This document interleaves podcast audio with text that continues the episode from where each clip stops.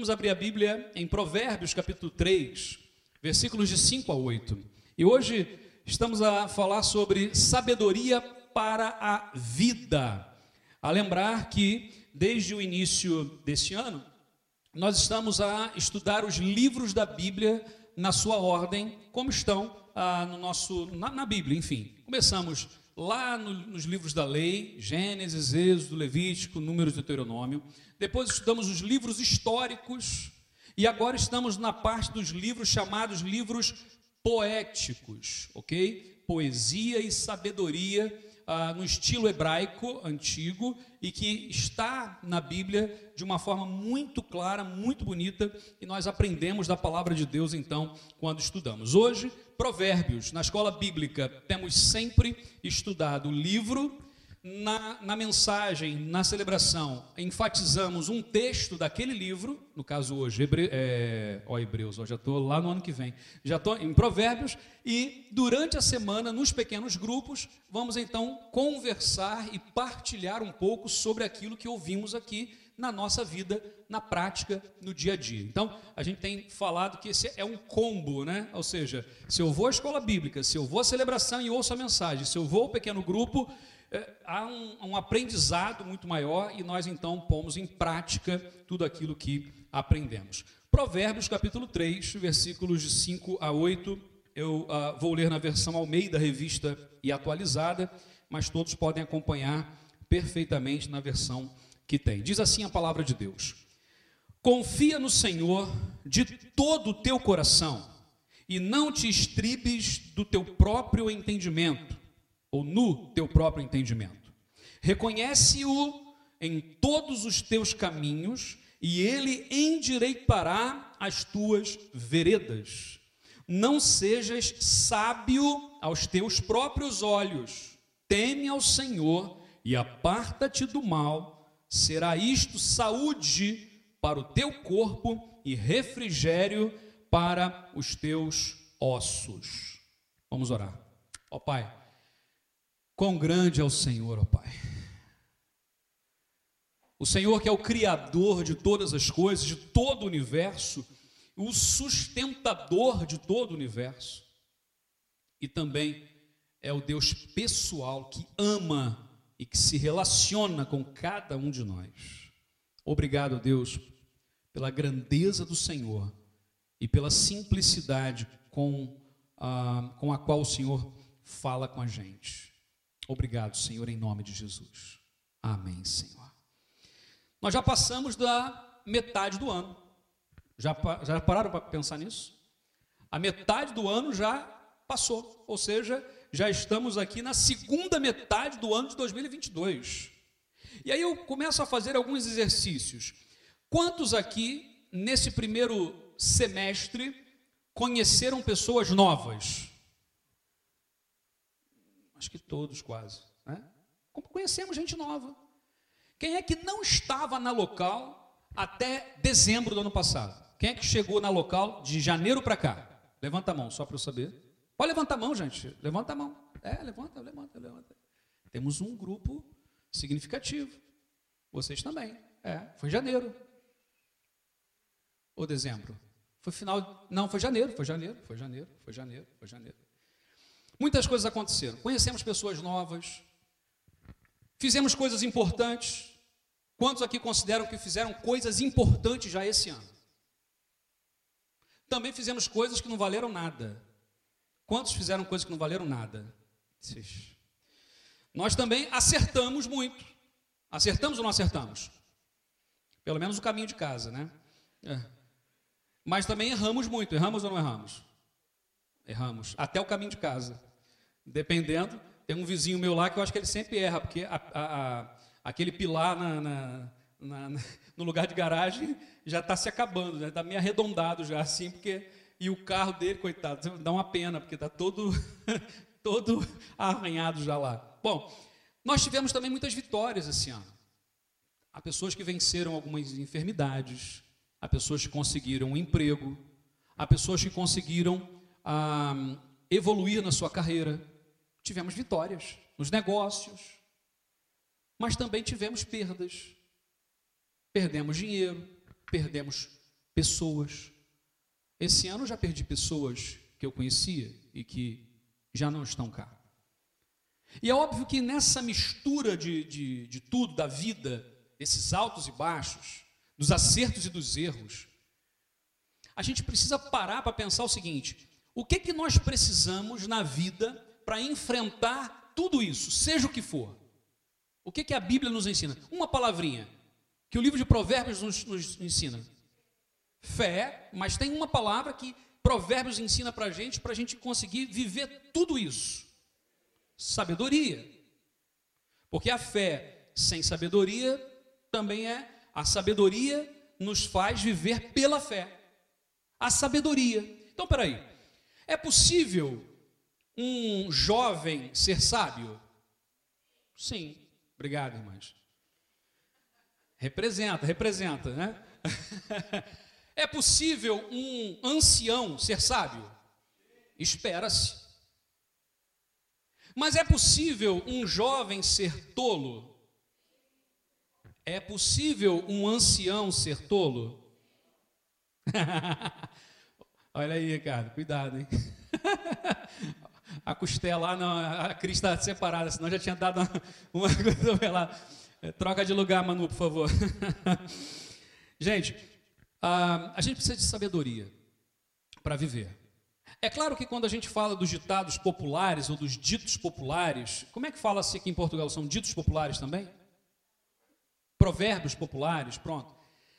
Há, há provérbios populares que são bons, mas outros que não. Né? Tem um bem brasileiro que o André citou hoje na, na escola bíblica, que, que é engraçado, há muito tempo eu não ouvia, que é passarinho que voa com morcego, acorda de cabeça para baixo. É um princípio de sabedoria. Se você anda, não é? Diga-me com quem andas e eu te direi quem és. É o mesmo princípio. É o mesmo. Se eu ando com morcego, eu vou me comportar como morcego. Eu perco a identidade de pássaro e me torno um morcego. Tem é, uma série de crendices e de superstições. Tem aquela coisa de que, ah, eu não sei, mas a minha avó fazia muito isso, que era, falava sobre isso. Ela não fazia, mas falava: olha, não deixa a vassoura atrás da porta, que senão a visita vai achar que eu quero que ela vá embora. Porque quando a visita está chata, ou está a demorar muito, põe a vassoura atrás da porta que a pessoa vai embora. São crendices. É ou não é? Ou seja, é verdade isso? Já viu assim, quando a orelha está vermelha queimar, isso significa o quê? É verdade isso? Mas eu aprendi a dar um jeito nisso. A minha avó também me ensinou uma vez que quando a orelha tiver a queimar, porque alguém está falando mal, sabe o que você faz? Morde a gola da camisa que a pessoa morde a língua. Essas coisas, gente, assim, há muitas coisas que não fazem sentido nenhum. Há outras que fazem algum sentido. Então, se nós formos buscar nessa sabedoria popular, nós vamos encontrar provérbios que são e provérbios que não são. Só que a gente está agora olhando para a palavra de Deus. Se nós buscamos na palavra de Deus e entendemos que a Bíblia toda ela é palavra de Deus, Provérbios, por mais que seja um livro de sabedoria e não um livro de promessas, como nós vimos, é um livro que traz para a nossa vida ensinamentos profundos para vivermos melhor, vivermos com sabedoria. A gente não vai falar aqui sobre esses ditados do tipo macaco velho não põe a mão em cumbuca. A gente não vai falar de gato escaldado d'água fria tem medo. A gente não vai falar ah, que eu não, ah, eu não ponho a minha mão no fogo por ninguém. Não é esse tipo, mas é ah, buscar agora o temor do Senhor não é a chamada vox populi vox dei, né? A voz do povo é a voz de Deus. Já ouviram essa expressão? A voz do povo é a voz de Deus. Mas a voz do povo certa vez gritou: crucifica-o. A voz do povo uma vez disse: Hi Hitler. A voz do povo já fez coisas terríveis. Então nós não buscamos a sabedoria na voz do povo, nós buscamos sabedoria na voz de Deus. O temor do Senhor, é interessante isso aqui. O temor do Senhor é o princípio da sabedoria. Porque há coisas que nós fazemos ou fazem conosco, há atitudes que são tomadas por pessoas que estão em posição de liderança que não faz nenhum sentido. Nós não estamos a defender uma instituição, nós estamos para representar o reino de Deus nesta terra. É ou não é? Somos chamados de quê? Somos embaixadores da parte de Cristo. Somos embaixadores do rei. Embaixadoras também. Né? Somos Hã? Ah, ah, embaixador, meu irmão, desculpa aí. A gente olha para a vida e a gente vai aprendendo da palavra do Senhor, mas quando olhamos para o texto bíblico, nós aprendemos como viver essa vida de forma sábia. Então vamos examinar o texto. Primeira coisa, para termos sabedoria de Deus, devemos confiar exclusivamente em Deus versículos 5 e 7, diz assim: Confia no Senhor de todo o teu coração e não te estribes no teu próprio entendimento. Não sejas sábio aos teus próprios olhos, teme o Senhor e ao Senhor e aparta-te do mal. Desde pequenos, nós aprendemos que nós não devemos confiar em ninguém. Meu filho, se alguém oferecer alguma coisa, não aceita. Quantos já ensinaram isso aos filhos quando eram pequenos? Quantos já ouviram isso dos pais quando eram pequenos? Não confie em ninguém. Não tem almoço grátis. Já ouviram essa expressão alguma vez? Ninguém te dá nada sem querer alguma coisa em troca. Não devemos confiar nas pessoas. E começamos então a viver num mundo onde mais ninguém confia em ninguém. Quantas pessoas frustradas, magoadas, destruídas emocionalmente dentro das igrejas evangélicas, vamos falar do nosso gueto. Pessoas que confiaram a sua vida a alguém e depois isso caiu na boca do povo. E as pessoas fecharam o coração não partilham mais nada porque têm medo de ser julgadas. Ai, se eu falar algo, vão apontar o dedo na minha cara. Entretanto, o que Jesus nos ensina é que esta comunidade de fé, esta família de Deus, chamada igreja, deve ser um espaço de relacionamento tão profundo, tão intenso, com tanto amor, com tanto respeito, que eu posso abrir o meu coração e que se a pessoa não tiver nada para acrescentar, se ela não souber como me orientar, se ela não souber o que falar, ela no mínimo vai me dar um abraço e orar por mim. Uma das coisas que a gente ouve na nessas questões todas é chamada tal de, de fofoca. Eu sei que isso não existe em Portugal. Fofoca, mandar a boca, é, essas coisas não existem estou sendo sarcástico, obviamente. Porque onde há o ser humano, há tudo isso. Porque as pessoas são assim. Entretanto, o que nós aprendemos que a sabedoria deve nos levar ao quê? Se alguém mandar a boca para nós, devemos perguntar: Ah, desculpa, não percebi. Não percebi. Ah, mas aqui. Não, não, explica. Ah, mas já sabe? Não, não sei. Ah, porque me disseram. Quem disse? Ah, porque Fulano disse. Então, agora, vamos sentar. Olho no olho. Vamos resolver. Se nós fizermos isso, se aquilo que vem numa cadeia, numa sequência, chega em nós e nós repassamos, nós somos apenas mais um elo nessa corrente. Mas se nós quebramos isso e dizer, ok, não vou dar sequência. A Bíblia nos ensina que confiar em Deus exclusivamente não é tão fácil assim como parece. Por exemplo, quando só existiam duas pessoas na terra, e Deus todos os dias ia lá visitá-los, foi fácil confiar exclusivamente em Deus?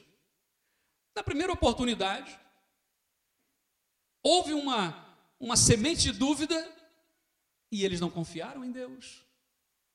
Confiaram no outro ser, confiaram neles mesmos, confiaram na sua sabedoria.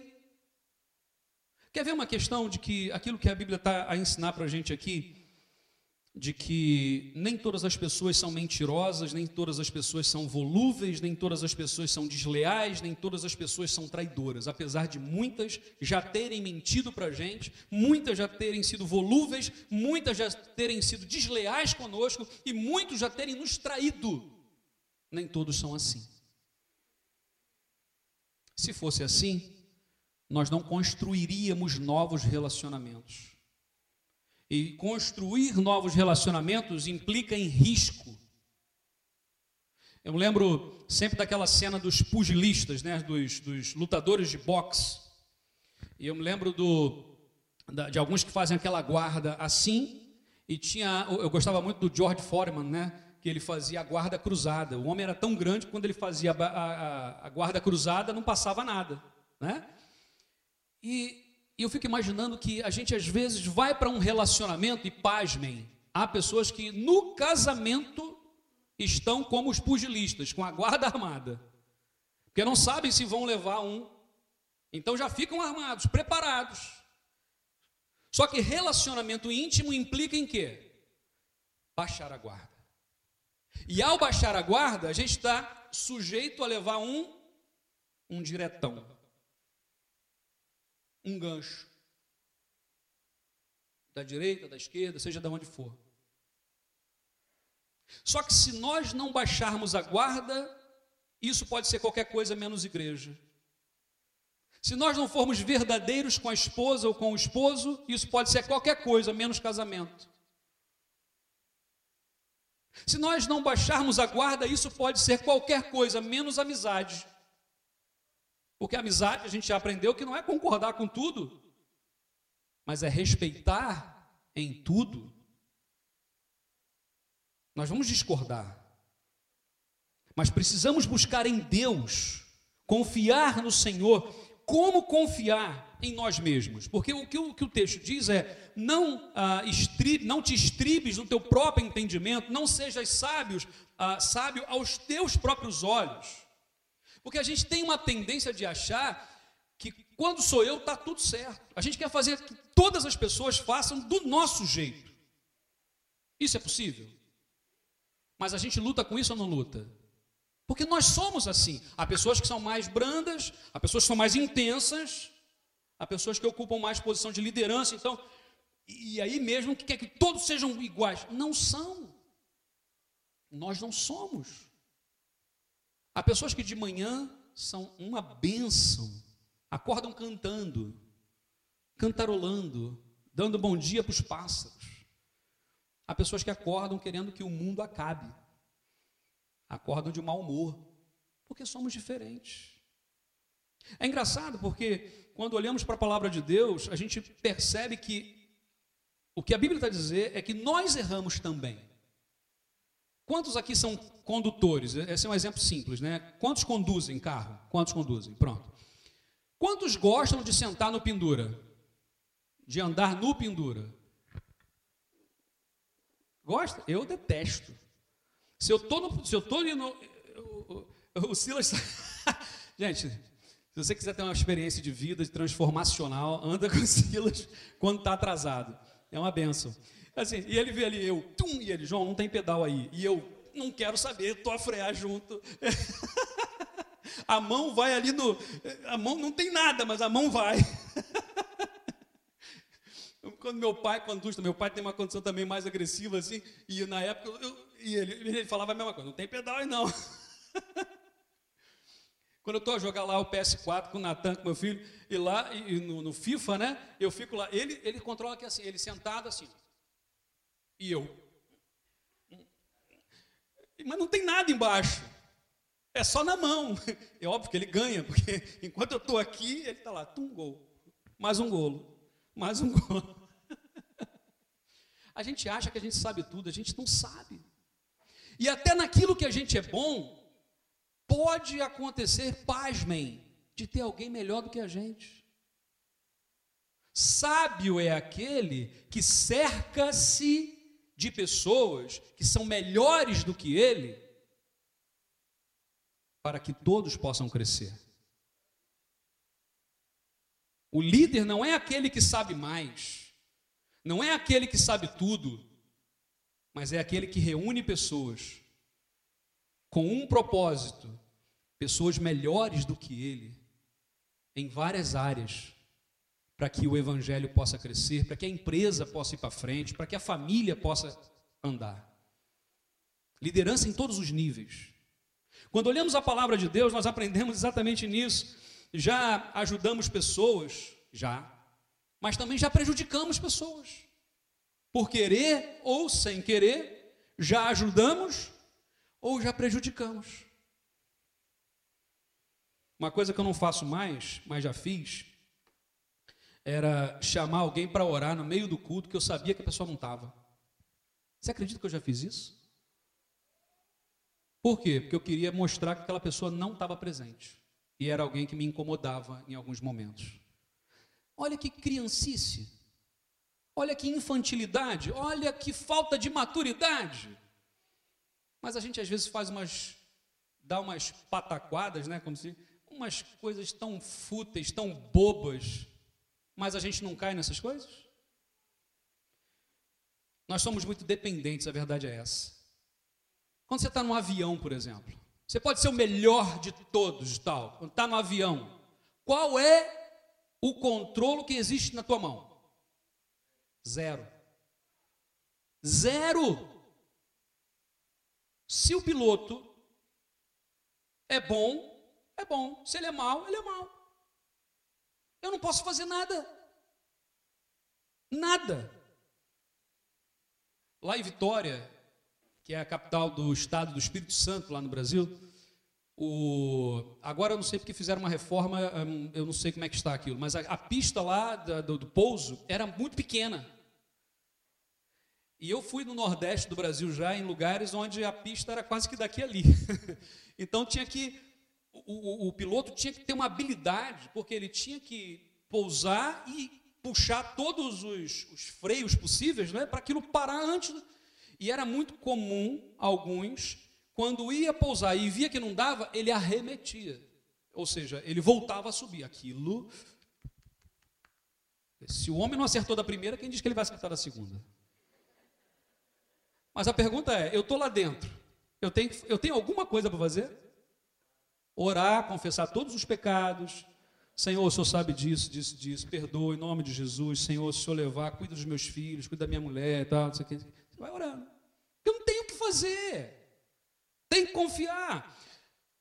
Quantos aqui já levaram anestesia geral para uma cirurgia? Pronto. Quem já teve essa experiência sabe que é a coisa mais esquisita do mundo. Por quê? Você está ali, a pessoa, olha, agora você vai começar a sentir um sono. E, você, e eu já, quando a pessoa fala isso, eu já estou apagado. Né? É, sabe aquele, uma vez uma, veio uma senhora, uma enfermeira, ela era do Nordeste do Brasil, então tinha um sotaque bem arretado, né, como a gente diz, e ela chegou para mim e falou assim, olha meu filho, você vai tomar esse comprimidinho e vai, vai só para relaxar, e daqui a pouco vamos passar lá onde vai então tomar anestesia. Aí eu, tá bom, senhor. Ela me deu, mal engoliu. Acho que nem precisava gastar anestesia. Nada. E aquele momento pode ser meia hora, uma hora, duas horas, cinco horas, não sei. O que, que nós podemos fazer ali? Qual é o controle que temos daquilo? Zero. Zero, zero, zero. Vou agora diminuir a, a complexidade. Os músicos aqui presentes. Nós temos aqui uma banda. Tem aqui ah, violoncelo, violino, teclado, guitarra, baixo, bateria, ah, enfim. Quando você, as vozes, claro, mas só, só, nos instrumentos aqui, primeiro é, vocês, por que, que vocês ensaiam? Me respondam, por que, que os músicos ensaiam? Para tocar todos juntos, sim, mas mais um pouco. Para ter uma harmonia, ou seja, para que possa. Imagina se um vai tocar uma, uma coisa, o outro vai tocar outra, o outro toca com um arranjo diferente, essa coisa toda. Eu não, eu não percebo tanto assim de música, mas a gente sabe quando a coisa está boa, quando não está. Pelo menos de ouvido a gente sabe. Os músicos, os, os cantores, da mesma forma. Imagina se um canta para cima, outro canta para baixo. É esquisito. Ou seja, quando estamos aqui numa banda, imagina, a Filipa pode sozinha fazer com que todos toquem a mesma coisa ou ela depende de alguém? Não, não. Mas se ela começar aqui, pam, pam, pam, e o baterista, entendeu? Fizer pá, pá, pá, pá, pá, pá, pá, pá, pá, pá, ela consegue? Não consegue. Todos dependem, há uma chamada interdependência de todos, os músicos e cantores. O que eu estou a dizer é o que a Bíblia nos ensina, de que nós dependemos uns dos outros, querendo ou não querendo. Nós dependemos dos outros. E acima de tudo, nós dependemos do nosso Deus. Eu sei que confiar em pessoas nem sempre é fácil, porque as pessoas já fizeram mal. E a gente fica com o travão de mão puxado. Mas confiar em Deus, como viver essa vida sem confiar no Senhor? Eu não estou a falar de instituição. Não estou a falar de igreja como instituição. A instituição é falha mas só falar de igreja enquanto pessoas, enquanto família, enquanto grupo de pessoas reunidas ao redor da cruz de Cristo, enquanto pessoas que servem a Deus, por isso mesmo a confiança é exclusiva, é total no Senhor. Há um texto em Isaías, capítulo 31, diz assim: Ai dos que vão para o Egito procurando ajuda.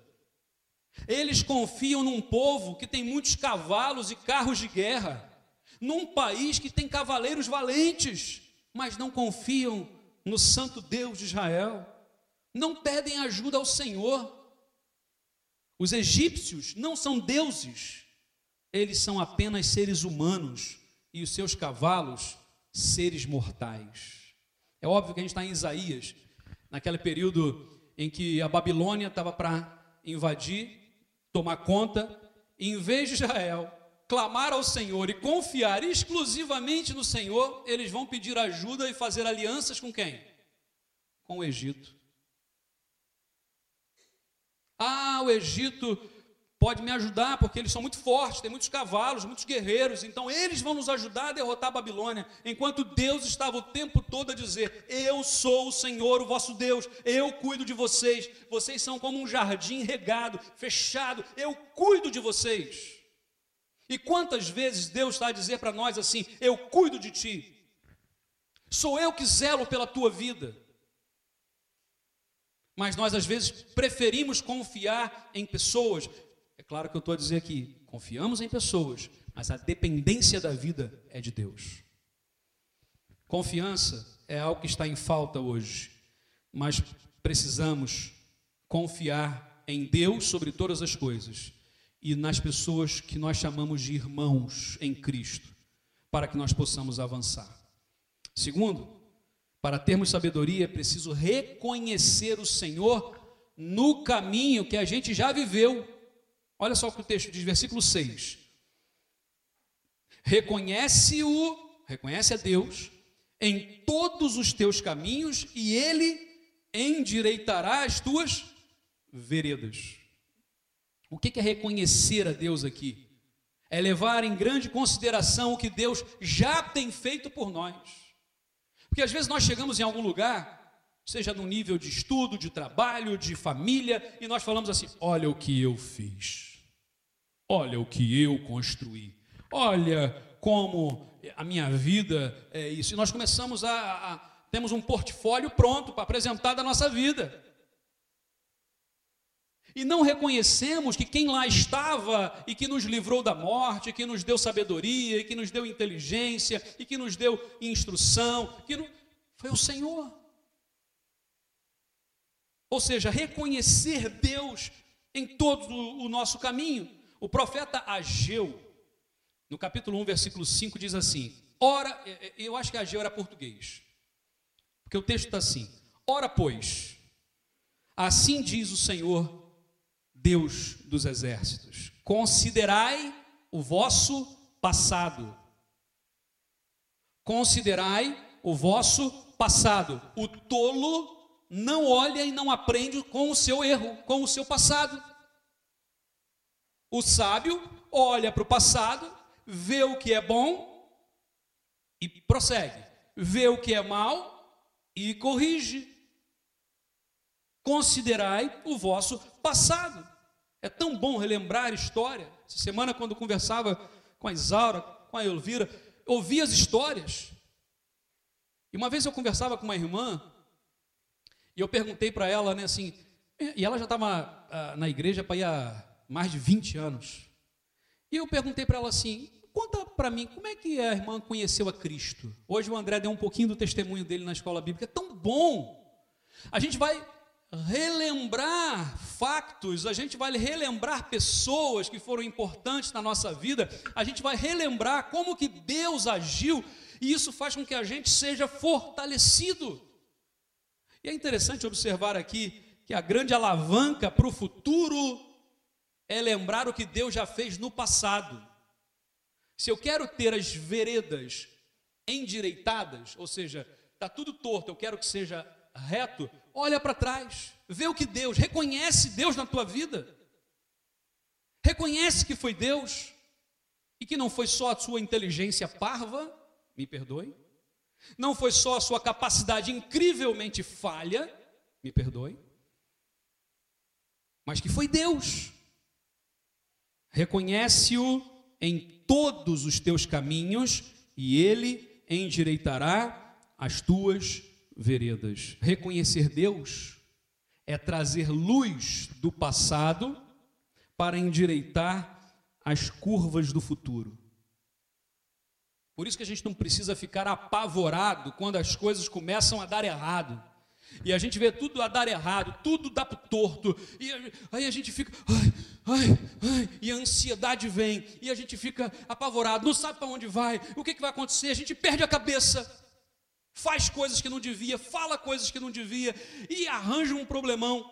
Em vez disso, olha para o passado, vê o que Deus já fez, percebe que Deus está contigo hoje, que Ele não te desamparou e não te desampara e não te desamparará jamais. A nossa vida não vai ser sempre um mar de rosas. Aliás, Jesus nunca prometeu isso. Tem gente que prega isso. Mas o que Jesus prometeu foi o quê? No mundo tereis aflições. E parou por aí. E aí vou viver deprimido então. Não. Ele continua. O que, que ele diz? Mas tem de bom ânimo. Para cima. Por quê? Porque eu venci o mundo. Nós estamos com aquele que é o vitorioso. Amém? Nós estamos com aquele que é o vitorioso. Aleluia. É esse vitorioso a quem nós entregamos a nossa vida, é Ele que cuida de nós, é Ele que cuida da nossa família, é Ele que cuida da provisão da nossa casa. É claro que o livro de Provérbios ensina: não seja preguiçoso, vai trabalhar.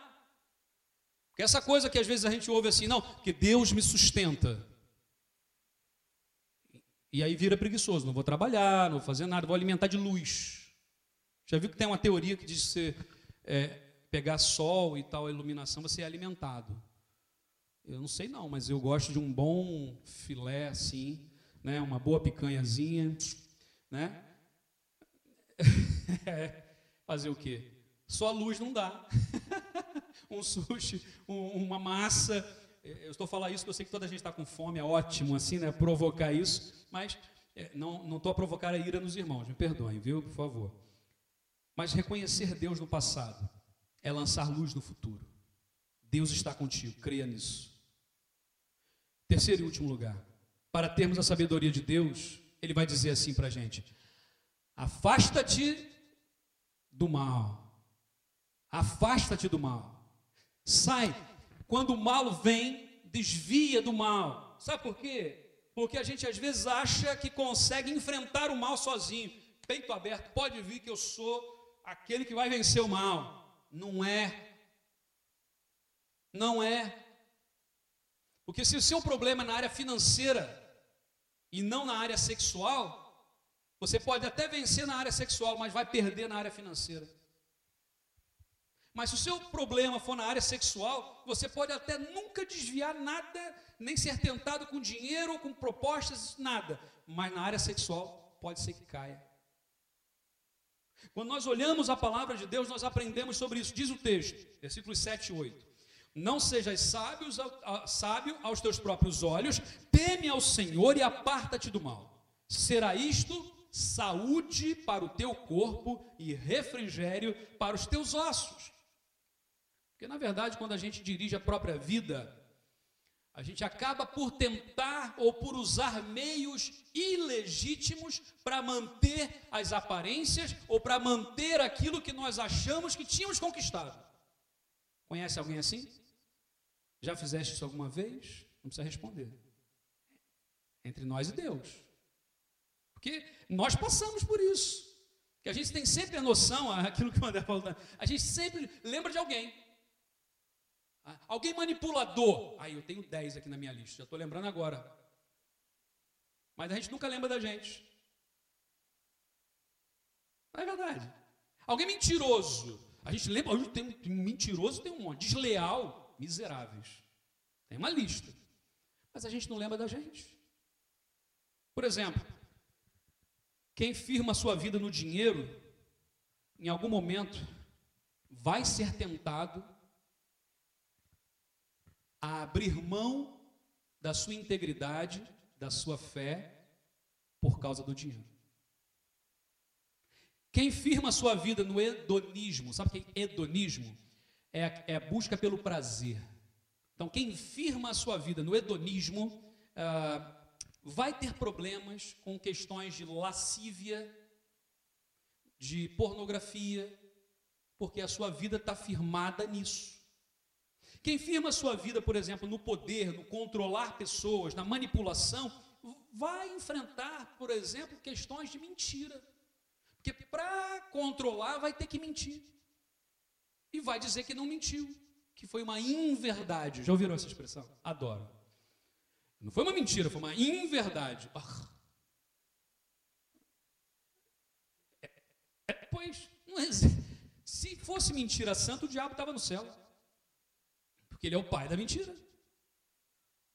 Ok? Então, quando a gente olha a palavra de Deus, a gente vai perceber o seguinte: que não dá para a gente confiar em nós mesmos para tudo. Porque nós temos pontos fortes, mas temos pontos fraquíssimos. E naquilo que eu sou fraco, os meus irmãos são fortes. E quando eu tropeçar, e provavelmente eu vou tropeçar, os meus irmãos vão me segurar e vão trazer comigo. E não vão fazer como alguns fazem, que é empurrar mais para baixo ainda. Nós somos um exército muito esquisito. Me permitam dizer isso com muita tristeza.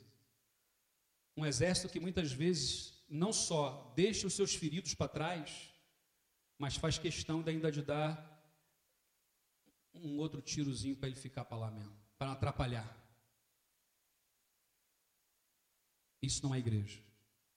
O povo de Deus é aquele que não passa a mão na cabeça quando há pecado, que trata o pecado, cuida da pessoa mas é aquele que carrega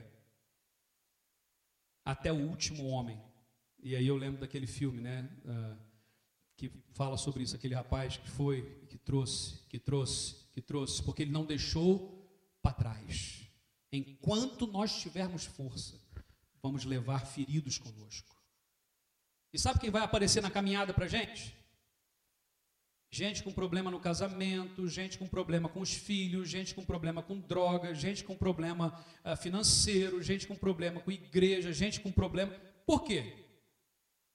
Porque todas as pessoas, toda a gente tem problema. E nós não podemos julgar ninguém. Meu pai sempre disse assim: nunca julgue ninguém. Porque quando nós apontamos, e ele fazia a mão assim, né? Eu aponto um para o outro. Eu tenho três para mim e ainda culpo Deus. Por isso que não julgueis para que não sejais julgados. Porque na mesma medida em que julgardes, serás também julgado. Agora, se confiarmos em Deus, se dependermos dele, ele enche a cabeça, ele enche o coração, não vai haver espaço para o mal. Por isso é fugir do mal. E a Bíblia diz ainda lá no Novo Testamento: fugir da aparência do mal. Você vê que a coisa está torta, sai. Clássico exemplo: José no Egito, na casa de Putifar, quando a mulher de Putifar quer seduzi-lo, e ele faz o quê? Não, eu sou santo, Deus me deu controle absoluto, eu controlo a minha mente e o meu corpo, pode vir que eu não vou cair. Foi isso que ele fez. Gente, se é homem, e se a mulher era bonita, e eu acho que era muito bonita, porque era a esposa do, do, do, do general lá, ele fez o quê? Fugiu. Fugir, às vezes, é sabedoria da aparência do mal. E a Bíblia fala para a gente no Salmo 1, versículo 1: Felizes são aqueles que não se deixam levar pelos conselhos dos maus, não seguem o exemplo dos que não querem saber de Deus, e não se juntam com os que zombam de tudo que é sagrado.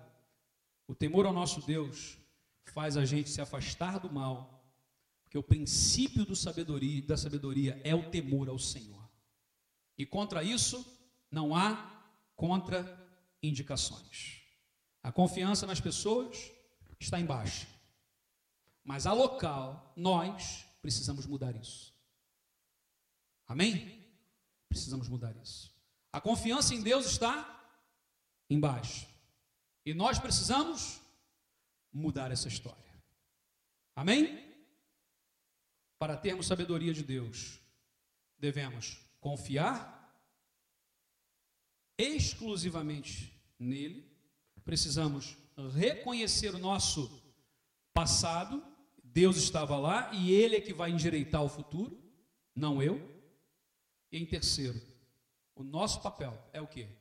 É fugir do mal, para que Deus super abunde nas nossas vidas. Amém? Princípio de sabedoria, sabedoria para a vida é o que Deus tem para nós. Vamos orar nesse momento. Pai, graças nós te damos mais uma vez por tudo que o Senhor tem feito. Nós glorificamos o teu nome. Nós pedimos, ó Deus, agora sabedoria para nós vivermos melhor. Sabedoria para os nossos casamentos, aqueles que são casados aqui sejam abençoados, saibam como falar, saibam quando calar, saibam, ó Deus, quando admitir a sua parcela de responsabilidade. Dá-nos sabedoria também, ó Deus, os nossos relacionamentos com os nossos filhos, com os nossos pais. Dá, ó Deus, sabedoria nos relacionamentos no trabalho, seja com aqueles que são ah, que ocupam posição de superioridade, de chefia, com aqueles que são nossos pares, com aqueles que são nossos subordinados. Dá-nos sabedoria nas relações interpessoais. Dá-nos sabedoria, meu Deus, para vivermos uma vida em paz, mas uma vida que testemunhe que Jesus Cristo é o Senhor que a local, ó Deus, possa avançar, mas que todas as igrejas neste país que reconhecem que Jesus Cristo é o único e o suficiente Senhor e Salvador, possam também unir, ó Deus, as suas forças em oração, em trabalho, para ganharmos esta nação e até mesmo este continente para Cristo, Pai. Não nos permita, ó Deus, perder a visão, mas renova em nós a visão que é o Evangelho do Senhor, Pai. Obrigado, meu Deus, por tudo isso. porque nós oramos no nome precioso de Jesus. Amém, Senhor. Amém. Que Deus abençoe a vida de cada um.